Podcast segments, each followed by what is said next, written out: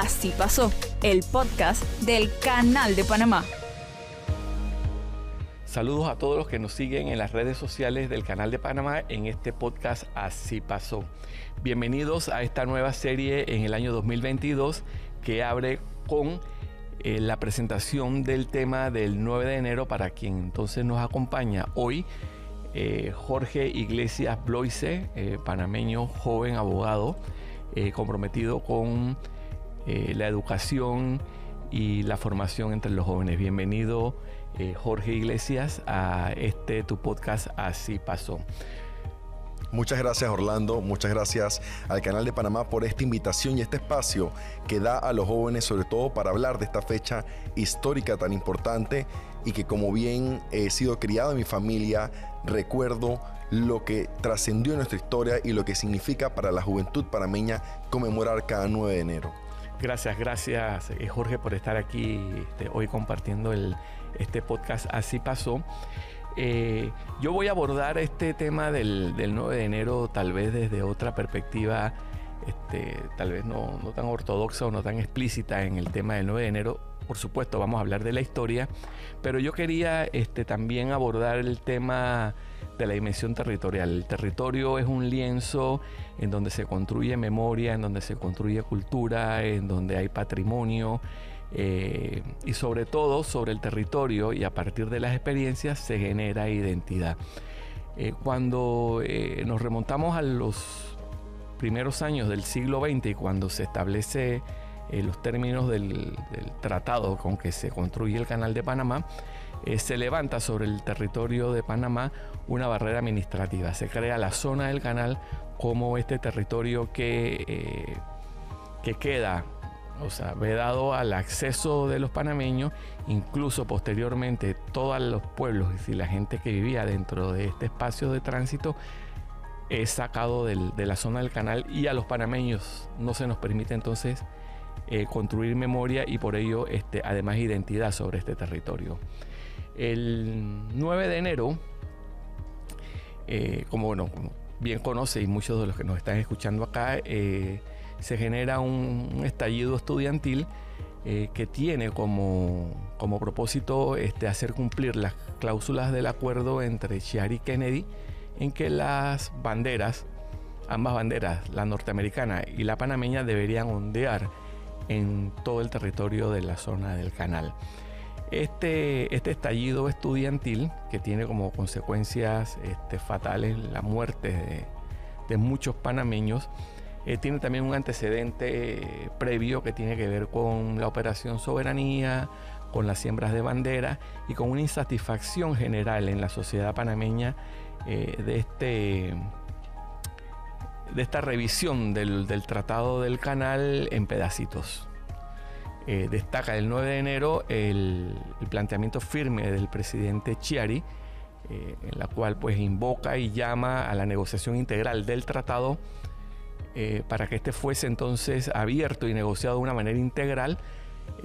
Se rompen relaciones con los Estados Unidos y ese mismo año del 64 se retoma entonces la negociación del, del Tratado del Canal. Ese es como el contexto general, histórico y muy rápido y eh, quería entonces volver al tema este del territorio, de la memoria y la identidad y sé que tú, este, como joven panameño, haces ese camino que hicieron los jóvenes del 9 de enero. Cuéntame tú, desde tu experiencia, cómo iniciaste tú ese recorrido, dónde inicia ese, ese camino, cuáles son tus experiencias y qué quieres compartirnos con, nosotros que nos escuchan aquí, así pasó. Así pasó y cuéntanos. Claro que sí, gracias Orlando. Realmente he tenido la, fortuna que desde muy pequeño mi familia, especialmente mi tía, eh, se ha encargado de que nunca un 9 de enero pase desapercibido. Siempre ha sido un llamado a venir en familia al Instituto Nacional, a ser parte de los actos conmemorativos y luego hacer la ruta histórica eh, que desde muy niño tal vez no comprendía esta caminata que estamos haciendo, que conmemora. ¿Desde cuándo comenzaron a caminar? Bueno, yo recuerdo la, primera vez que tengo vivida así fresca la memoria, tal vez tenía 10, 11 años, eh, pero estoy seguro que antes también acompañaba a mi mamá y a mis tíos. Tal vez en esta edad eh, es cuando yo empiezo asociar un poco la historia que me van dando en la escuela con esta caminata que estoy haciendo, eh, ya sabía, el 9 de enero se conmemora, es una fecha importante, ¿por qué resuena tanto la palabra de la juventud? Eh, yo soy joven o todavía soy niño, eran muchas preguntas las que me pasaban, pero a medida que iba haciendo la ruta, iba reflexionando. Llega este momento, salimos del instituto, agarramos la vía de los mártires, subimos por el, hospital Gorgas, eh, se hace un minuto de silencio y hoy día entonces ya voy asociando estos hechos que de niño tenía muchas preguntas con la real historia. Eh, los institutores, a pesar de, digamos, la frustración que tenían por, por el no cumplimiento de esta cláusula de los tratados, ellos aún así hacen esta señal de respeto en esta área. Por eso nosotros hacemos, eh, vamos en silencio cuando pasamos por el hospital. Y luego, eh, ante la casa del gobernador, hoy del administrador, cantamos el himno nacional, que era parte de esa, de esa, de esa molestia como los estudiantes demuestran eh, que estaban inconformes con lo que se estaba sucediendo. Entonces pasa algo interesante ahí. Tú comienzas a construir memorias sobre este territorio y estos territorios comienzan entonces a transformarse en tus espacios de memoria. Tú como joven comienzas a apropiarte eh, de esos caminos, de ese, de ese andar, de ese silencio, tomas conciencia de lo que está ocurriendo y comienzas entonces a, a, generar esa, esa pertenencia y esa identidad con ese territorio que para muchos panameños y para mucha gente todavía es muy distante. Entonces, este es el sentido realmente del, y, la, noción de este, de este concepto de espacios de memoria, de identidad, territorio, que entonces es el momento en que nosotros los apropiamos y, y, se meten nosotros en el ADN desde la casa del gobernador, entonces seguimos ¿a seguían? seguimos la casa del gobernador, bajamos por las escalinatas, hacemos. Se trata de, de, acoplar y similar un poco lo que sucedió realmente el 9 de enero y terminamos este acto eh, tan significativo en la llama eterna, en el monumento de la llama eterna. Yo lo que me ha permitido también esto desde muy chico, hacer este recorrido, es, soy abogado como comentó, y cuando estaba en mi época de pasante, asistente legal, con tantos compañeros de la universidad, yo siempre les decía, cuando pasamos, por ejemplo, por la corte, ustedes saben quiénes pasaron aquí, ¿no? Quienes recuperaron nuestra soberanía, quienes nos hicieron un país libre. Y, y, eh, dar ese ejemplo a otros jóvenes. Y tus colegas y los pasantes que no sabían. ¿qué, cara, te ponían? no sabían. Dije que quién pasó por aquí, no entiendo. Yo dije que les echaba la historia eh, y de una manera, la verdad es que bastante jovial, trataba de explicarles lo que había sucedido participé en la película del 9 de enero que hizo el canal y pude participar también en, la escena del 9 de enero que hizo la película de Roberto Durán. Y en la película también compartía con los otros eh, actores y extras que estaban la, historia que he podido realmente conocer desde pequeño y que a mí, yo de hecho, cuando tenía tal vez hace unos años, compré la revista Life del, del ah, ¿tienes, la, portada? Tengo la portada. yo también la tengo. La enmarqué y la puse eh, arriba de mi cama y y le digo por qué, porque realmente tiene un significado muy profundo y, a veces eh, tal vez nunca lo, nunca lo había dicho. Sí, pero bueno, antes que, antes que entremos a la escena del, del, 9 de enero y del 64, para quienes no nos ven, pero que sí nos escuchan, nosotros estamos en la biblioteca de la antigua escuela secundaria eh, de Balboa, Nosotros estamos en el corazón de los eventos del 9 de enero. Nosotros estamos aquí en la biblioteca que cuando este eh, el canal transfiere y bueno, y todos estos bienes y áreas instalaciones revierten a Panamá, esta biblioteca toma el nombre del presidente Roberto Chari. Roberto Chari es el presidente número 33 que tiene eh, la República de Panamá.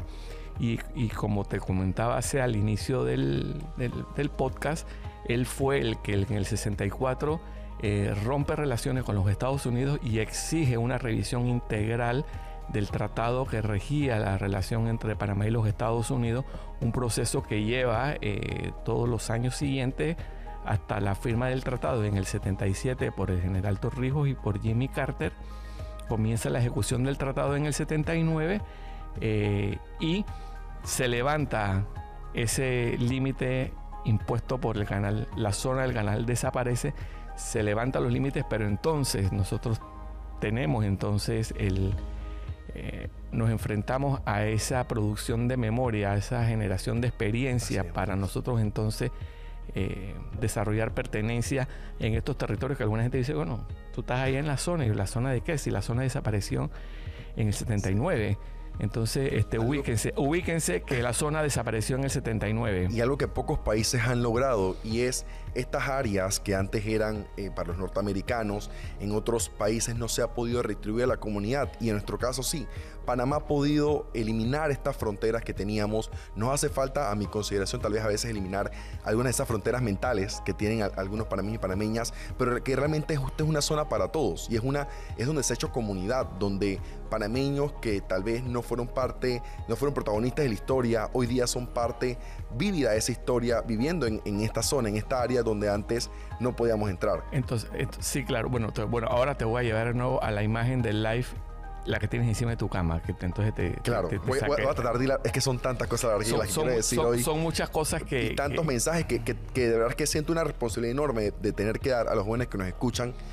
Tengo la, la, revista Live, la portada, eh, porque cuando ya iba hilando todos los hechos de pequeño, cuando iba haciendo, eh, mientras que estudiaba historia en la escuela y, cada 9 de enero iba con mi familia al instituto y todo está haciendo yo mismo esta, este rompecabezas, cuando lo termino de armar, eh, le hay un significado, la verdad es que para mí el más importante de los que, de los que tengo y es eh, que los jóvenes cambiaron la historia y de que fueron capaces de unir a un país. ese día, para mí el, el 9 de enero del 64, eh, el, panameño demostró qué significa ser panameño o ser panameña. El panameño demostró eh, y, representó lo que realmente es el significado eh, de llevar tu patria por dentro, que es quejarte las injusticias y no solamente quejarte, sino actuar frente a ella. realmente esa, el acto de, de los estudiantes de pedirle la bandera al rector del instituto, y que era una bandera eh, importante para ellos, este, eh, reconociendo que era un hecho histórico lo que iba a pasar, o, tal vez tal vez no se haya dimensionado lo que iba a pasar después de esa marcha, pero en ese acto de, empatía con el sentido de los estudiantes, yo trato de remontarme, ¿no? y me imagino ese momento en el que el rector le da la bandera y ellos sienten una misión de país y que no solamente quedó en los estudiantes, sino que se fue propagando a nivel nacional. Eh, y, yo tengo la, imagen arriba de mi cama porque es cada día que me despierto es recordarme y tratar de no solamente quedarme yo con ese mensaje, sino que transmitirlo a otros jóvenes de que somos capaces y de que si ya cambiamos la historia lo podemos volver a hacer. Porque recuperar nuestra soberanía no, es la única lucha que tiene Panamá o, o que ha tenido Panamá. Yo intuyo que estos estudiantes que, como bien tú describes, y la verdad que también me hice la película en mi mente cuando se acercan a la rectoría del Instituto Nacional, exigen, este, piden este, que se les dé en sus manos el, símbolo de la bandera, el símbolo de Panamá, la bandera, para marchar a la zona del canal sin saber lo que iba a ocurrir. Eh, eso me parece bien, bien, este, es, como una película. Es una película. Y que tal vez hoy día no pasaría, y debo decirlo. O sea, yo, yo, no veo tal vez en la actualidad. Es que eso, a eso voy, a eso voy. ¿Por qué estos muchachos este, tienen ese sentido de, de patria? Ese, eh, ese sentir de, y, conocían además, bueno, conocían el, contenido del acuerdo Chiari-Kennedy que decía que la bandera panameña debería ser ondeada a la par de la norteamericana en las instalaciones públicas de la zona del canal. Ellos tenían, eh, ellos recibían educación. El tema, el tema este, cívico, el tema histórico era discutido en la, en la, escuela. Entonces hay un tema de de, educación y de formación que es clave entre todos estos estudiantes que eh, lideraron los eventos del 9 de enero. Y que de ahí tengo otra, otra pregunta que me hago yo siempre como joven. Estos estudiantes inician esta lucha por una, una cláusula que no se cumple. Eh, y si lo ponemos tal vez en, el presente, es como si un artículo de una ley no se cumpliera. Eh, y actualmente pasa con muchas, muchos artículos. En el caso específico de la educación, que es el tema que me apasiona, eh, no se cumple el 6% del PIB en educación y, realmente, digamos, quisiera esperar que una, todos los estudiantes de Panamá, si estuviéramos realmente informados y empoderados de este tema, nos atreveríamos a exigir eso. Y nos atreveríamos a exigir que esto se cumpliese como hace 58 años estudiantes del instituto exigieron que se cumpliera esta cláusula, pero que desencadenó una serie de hechos y que para mí este, el 9 de enero, es el punto de ebullición nada más, que venía pasando muchísimas cosas, la siembra de banderas en el 58, o sea, venían tantos actos ocurriendo que llega el momento en el que los estudiantes toman la bandera y literalmente toman la bandera de Panamá y deciden iniciar esta marcha que, a veces, eh, no, todos los panameños y panameñas, por los jóvenes con los que me encanta hablar de este tema, no comprendemos eh, la magnitud que tuvo recuperar la soberanía. No es solamente el hecho del territorio, es la cantidad de miles, de miles de empleos que hoy también eh, son gracias a la recuperación de nuestra soberanía. Entonces, a veces, eh, porque me, encanta también leer los comentarios que se daban en ese momento, y, una vez leí a alguien que decía, no es que la soberanía no se come, no. O sea, realmente hoy día tenemos no solamente empleos, tenemos un canal que lo ha hecho mucho mejor que en la administración norteamericana. Y ha sido Tal vez hay un primer mensaje de que los jóvenes somos capaces, se cambia la historia, pero también hay otro mensaje importante, y es que los panameños somos capaces y de que hemos sido capaces de mejorar la administración del Canal de Panamá, de darle, de retribuirle más al Estado y que tal vez más adelante podemos hablar es, es cómo, cómo, cómo no hemos asociado estas ganancias tal vez con la realidad. Y con el tema de educación. y aquí entonces, eh, para dejar claro, la construcción de la vía interoceánica establece límites concretos este, administrativos, se crea la zona del canal, eh, se, no, se nos veda o, se nos limita la construcción de memoria para eh, apropiarnos de este territorio. La insatisfacción popular y social de la relación que establecían los términos del tratado genera este, estos serie de movimientos que tienen, digamos, su óbice a finales de los 50 eh, revienta con el 64 y con el inicio entonces de la negociación de los tratados que culmina en el 77 su firma, en el 79 su ejecución, la reversión de bienes, tierras e instalaciones y finalmente el canal en el año 2000. Tan figuras claves como Ascario Arosemena, uno de los eh, mártires del 9 de enero, la figura de eh, Roberto Chiari, el presidente que rompe relaciones y establece la nueva negociación. Quiero, quiero ahondar un poquito nada más en el presidente de la dignidad, como, como se conoce, porque eh, hilando un poco los hechos que hemos estado hablando, en el que los jóvenes se atreven, también tenemos una figura política importante que toma las riendas y de que, entendiendo el malestar de los panameños en ese momento, eh, decide romper relaciones diplomáticas, siendo el primer, primer país en hacerlo con un gigante. Era casi David versus Goliat. Era, es algo que, que todavía estoy seguro que, muchos no comprenden, pero que nos dio la oportunidad de darnos a sentir, o sea, de, darle ese sentimiento de patria a cada panameño y panameña que en ese momento se quejaba ante las injusticias que pasaban y que es un mensaje también que trato de, llevar al día de hoy, al 2022, y es qué tanto eh, hemos seguido formando la memoria histórica en nuestros estudiantes y las generaciones y los tomadores de decisiones para entender que cuando priva el beneficio de un país, toma, toca, toca tomar estas decisiones tan, tan gigantescas, tan, tan incomprensibles como es romper relaciones diplomáticas con Estados Unidos y que si bien las recuperamos ese mismo año, fue un mensaje claro y a mí me encanta leer la carta que, que redacta el presidente Shari porque, porque me da la esperanza, y lo digo, la verdad es que Orlando lo, lo digo con mucha sinceridad, me da la esperanza de que volvamos a tener políticos como estos, que, que sin importar eh, tal vez algunas consecuencias personales, que, que pensaría, él, me quitan la visa, no puedo entrar más a Estados Unidos para haber hecho este acto. Sin pensar en estas cosas, él decidió tomar una decisión a beneficio del país. Así es, pero y añado, añado, además, o sea, recuperar la educación como punta de lanza y como eje transformador de esta, de esta sociedad y no casualmente nosotros estamos aquí en este recinto, en esta biblioteca, este, que toma también el nombre de Roberto Chiari. O sea, aquí eh, estamos rodeados de, libros y conocimientos que de alguna manera también simbolizan ese proceso de educación.